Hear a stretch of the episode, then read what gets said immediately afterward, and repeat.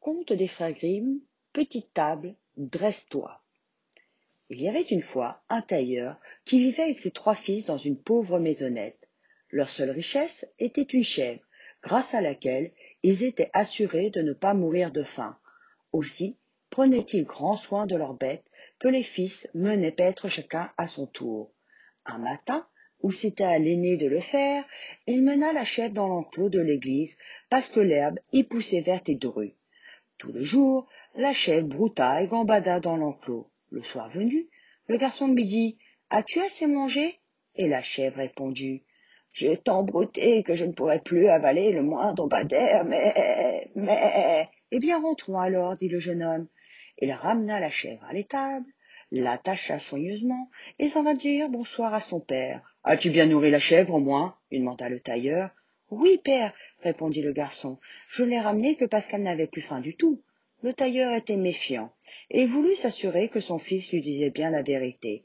Il entra dans l'étable, caressa la chèvre et lui demanda As-tu assez mangé aujourd'hui, ma petite biquette Mais, mais, dit la chèvre, je n'ai trouvé que quelques maigres touffes d'herbe à me mettre sous la dent au bord du chemin. Comment aurais-je assez mangé? Furieux, le tailleur rentra chez lui, s'empara de la baguette longue d'une aune avec laquelle il mesurait le drap, et en frappa son fils aîné à coups redoublés. Menteur cria-t-il, attrape ça Ah, tu m'as trompé Eh bien, va-t'en, je te chasse Et ouvrant la porte toute grande, il envoya son fils rouler dans la poussière. Le lendemain, c'était au tour du cadet de mener paître la chèvre. Il la conduisit dans une prairie grasse et fleurie, tout le jour la chèvre brouta et gambada dans le pré. Le soir venu, le garçon, comme son frère, la veille lui demanda As-tu assez mangé? Et comme la veille, la chèvre répondit Mais j'ai tant brouté que je ne pourrais plus avaler le moindre brin d'herbe. Mais, mais. Eh bien, rentrons alors, dit le jeune homme. Il ramena la chèvre à l'étable, l'attacha soigneusement et s'en vint dire bonsoir à son père. As-tu bien nourri la chèvre au moins lui demanda le tailleur. Oh oui, père, répondit le garçon. Je ne l'ai ramenée que parce qu'elle n'avait plus faim du tout. Mais, une fois encore, le tailleur ne fut pas convaincu. Il voulut s'assurer que son fils lui disait bien la vérité. Il entra dans l'étable, caressa la chèvre et lui demanda As-tu bien mangé aujourd'hui, ma petite biquette? Mais, mais, dit la chèvre, je n'ai trouvé que quelques maigres touffes d'herbe mettre sous la dent au bord du chemin. Comment aurais-je assez mangé? Le tailleur fut très en colère à l'idée d'avoir été trompé une seconde fois. Il saisit son aune et en frappa son fils à coups redoublés. Scélérat, cria-t-il, comment as-tu le cœur de laisser mourir de faim une bête aussi douce?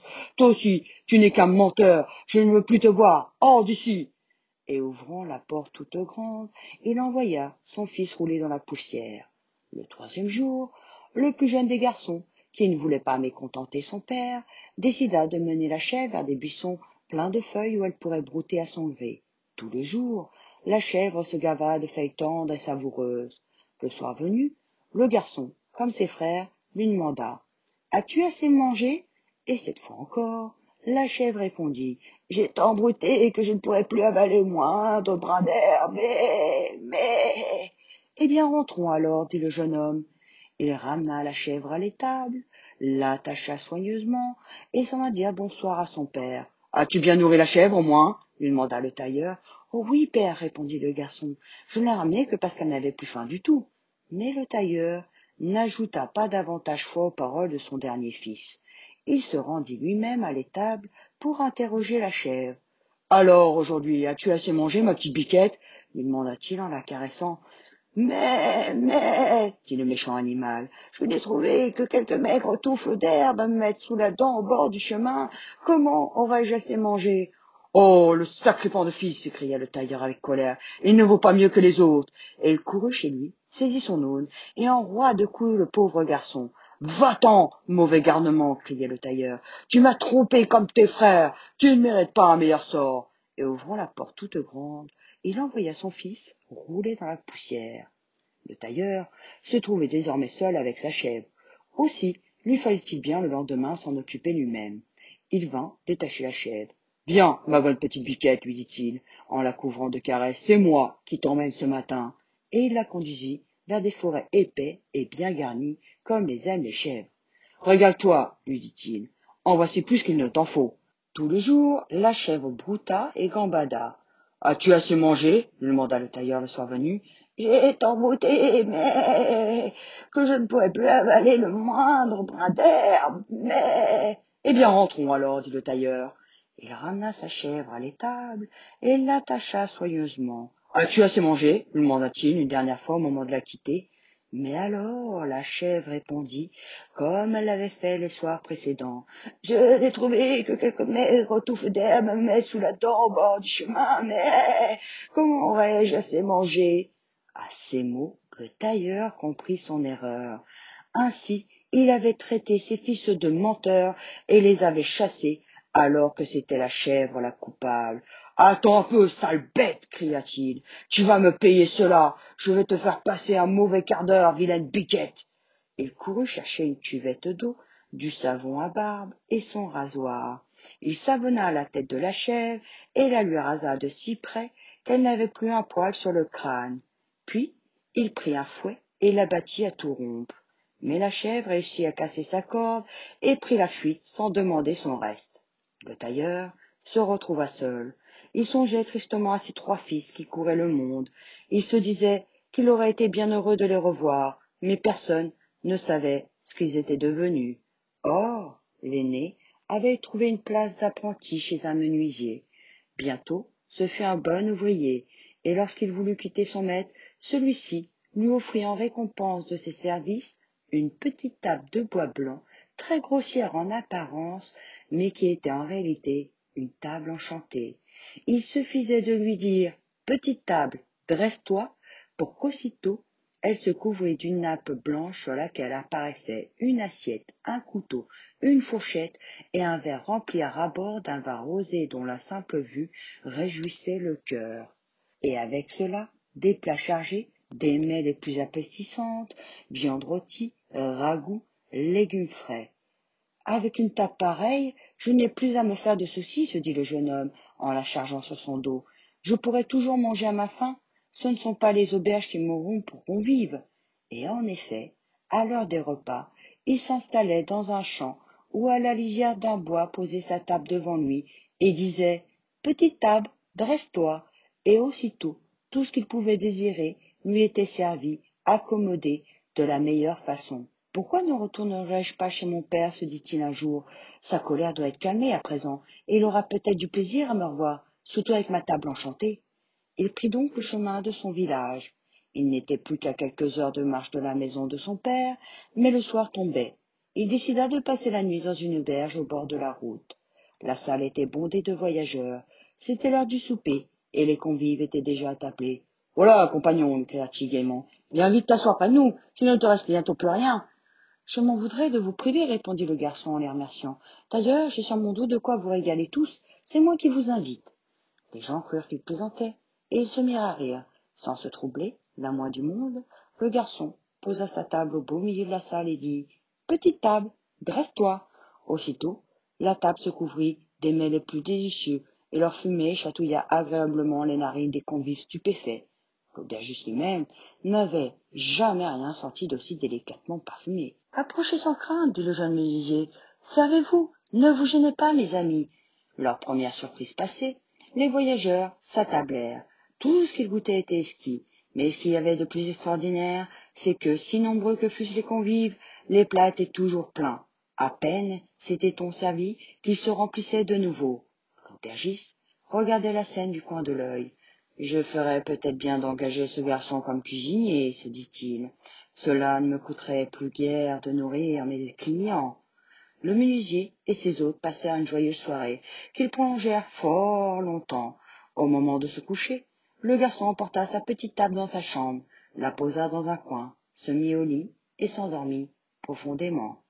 L'aubergiste, lui aussi, s'était couché, mais il ne pouvait trouver le sommeil. Il ne cessait de penser à la table enchantée. Si seulement je pouvais l'avoir à moi, se disait-il. Oh, mais j'y songe dans mon grenier, j'en ai une toute pareille. Elle n'est pas magique, celle-là, mais elle va me rendre un fier service. Sans bruit, il se leva, monta au grenier, chercher sa table et la mit à la place de l'autre sans que le menuisier s'éveillât. Le lendemain matin, le jeune homme paya son écho et quitta l'auberge. Il emportait sur son dos ce qu'il croyait être à sa table enchantée, et marchait d'un bon pas. Il arriva chez son père un peu avant midi. Le vieux tailleur l'accueillit avec joie. Je suis bien aise de te revoir, mon fils, lui dit-il. Qu'as-tu fait pendant si longtemps J'ai appris le métier de menuisier, père. Voilà qui est bien. Mais que rapportes-tu là? Ce n'est pas une très belle table. Peut-être, mais elle est enchantée. Il suffit de lui dire Petite adresse-toi pour qu'elle se couvre instantanément des mets les plus délicieux. Invitons nos parents et nos amis. Je veux vous offrir à tous un bon repas pour fêter mon retour. Le tailleur trouva l'idée excellente et réunit la compagnie. Alors, le jeune homme prononça la phrase magique, mais la table demeura nue et vide, comme une table ordinaire. Quel ne fut pas le désespoir du menuisier lorsqu'il s'aperçut qu'on avait échangé sa table enchantée contre un simple meuble de bois blanc.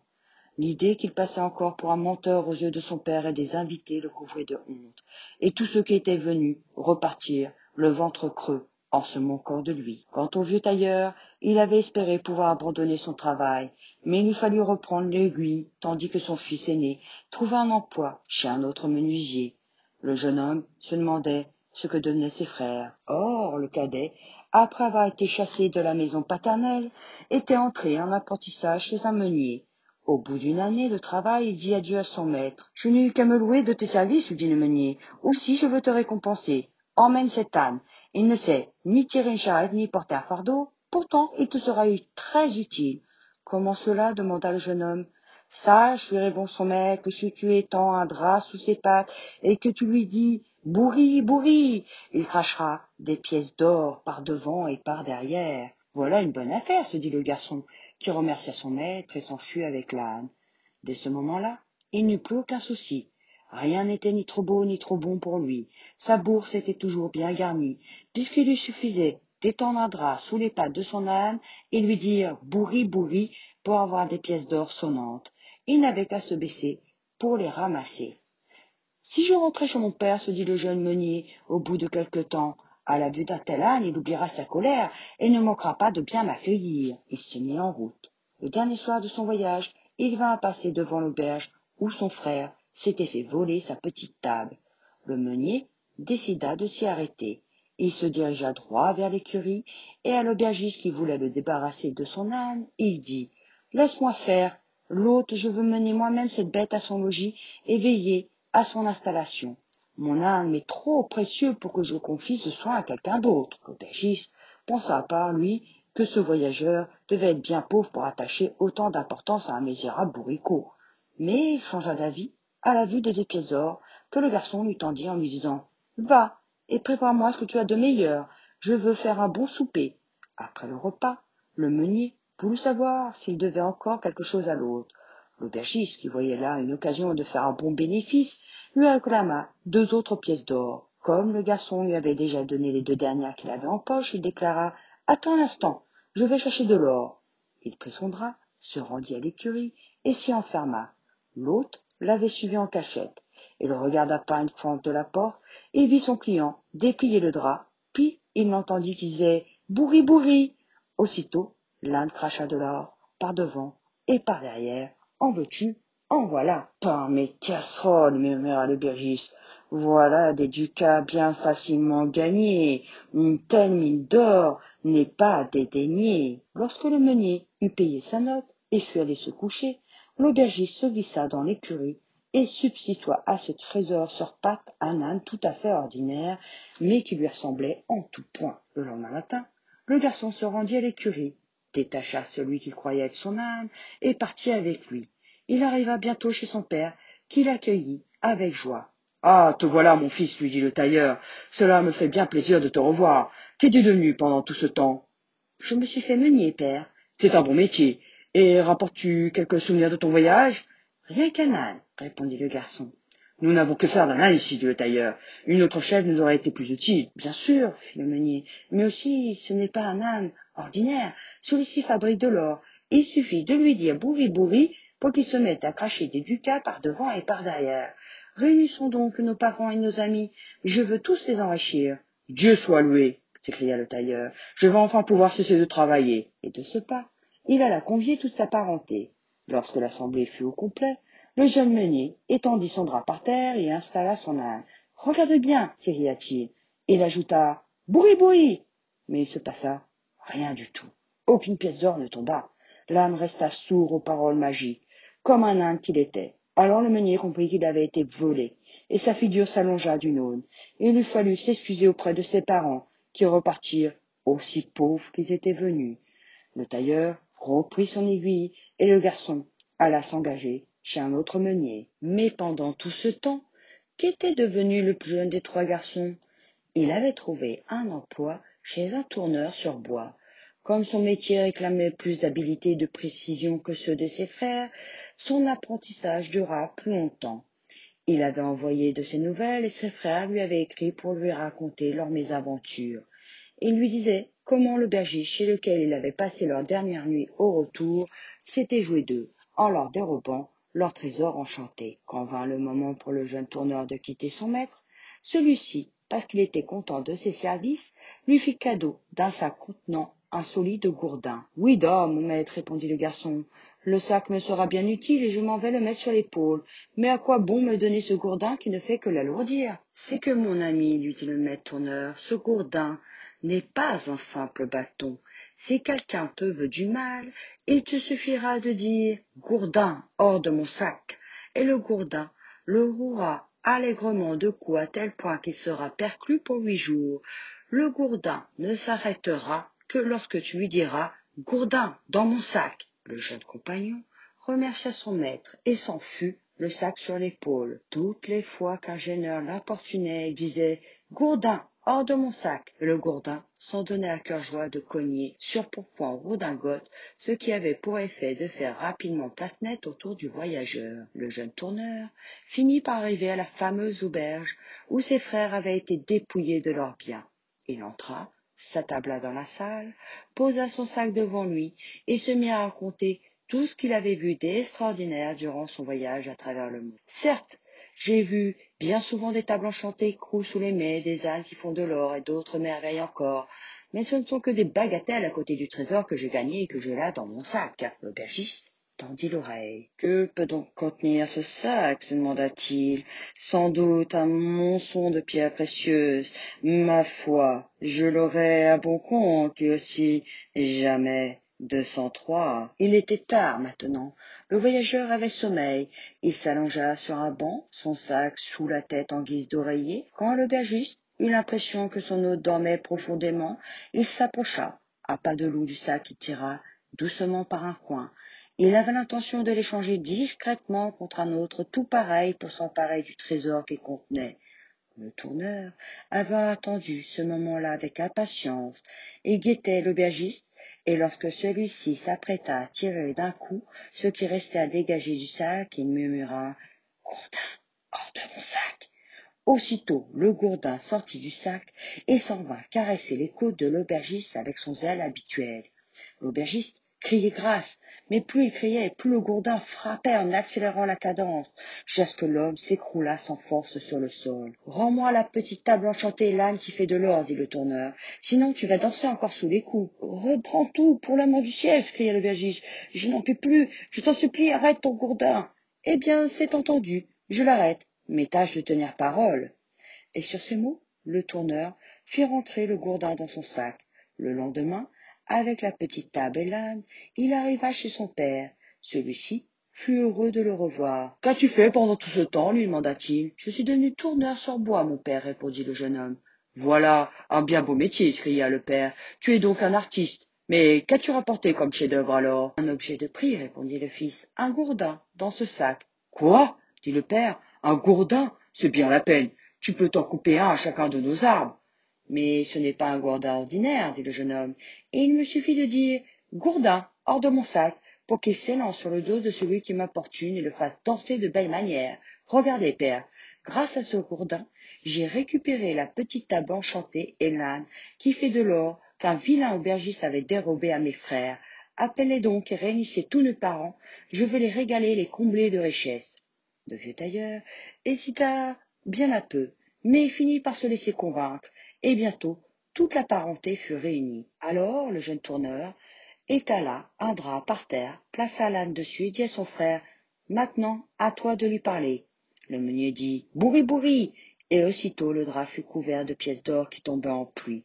L'âne ne s'arrêta que lorsque tout le monde en eut reçu son comptant. Puis le tourneur posa la petite table au milieu de la pièce et dit à l'aîné Cher frère, maintenant à ton tour. Le menuisier avait à peine dit Petite table, dresse-toi, qu'elle fut couverte des mets les plus variés et des boissons les plus exquises. Alors chacun mangea et but, et l'on fit bonbon chez le tailleur, comme jamais auparavant, jusqu'à une heure avancée de la nuit. La compagnie était joyeuse, inutile de vous le dire. Le tailleur rangea aiguilles, fil, aune et fer à repasser, et il vécut heureux avec ses trois fils dans l'abondance. Et la chèvre, me direz-vous, c'était elle la cause de tout. Qu'était-elle devenue? La chèvre, ma foi, n'était pas fière d'avoir la tête ainsi rasée. Aussi se cachait-elle dans le premier trou venu. C'était terrier de roue le renard. Quand celui-ci voulut rentrer chez lui, quel ne fut pas son effroi à la vue de deux gros yeux brillants dans la pénombre de son gîte. Il s'enfuit à toute allure. Où cours-tu ainsi lui dit Brun l'ours. Tu as l'air d'avoir le diable à tes trousses. Qu'est-ce qui t'arrive? Oh, mon ami dit renard, je ne peux plus rentrer chez moi. Un montre yeux de braise a élu de monsieur dans mon repère et je n'ose plus m'en déloger. Allons-y tous les deux, proposa l'ours. Mais à peine fut-il à l'entrée du terrier qu'il recula de peur à son tour devant le regard flamboyant de la chèvre. Sauvons-nous cria l'ours, qui avait perdu tout courage à ce spectacle effrayant, et il tourna les talons. Où cours-tu ainsi? lui demanda l'abeille. Tu as l'air bouleversé. Que t'est-il arrivé? Un animal terrifiant est assis dans le terrier de roue le renard, et nous ne savons pas comment le faire partir. Trompetta que vous êtes, dit l'abeille. Je ne suis qu'un petit insecte, mais je vais vous tirer d'affaire. Elle prit son vol vers le repère du renard, y entra bravement et piqua si fort le crâne rasé de la chèvre que celle-ci se leva et prit la fuite en bêlant de douleur. Personne ne l'a jamais revue depuis aux petits, moyens, grands et bien sûr aux adultes. Merci d'avoir écouté cette histoire et on se retrouve bientôt pour de nouvelles aventures.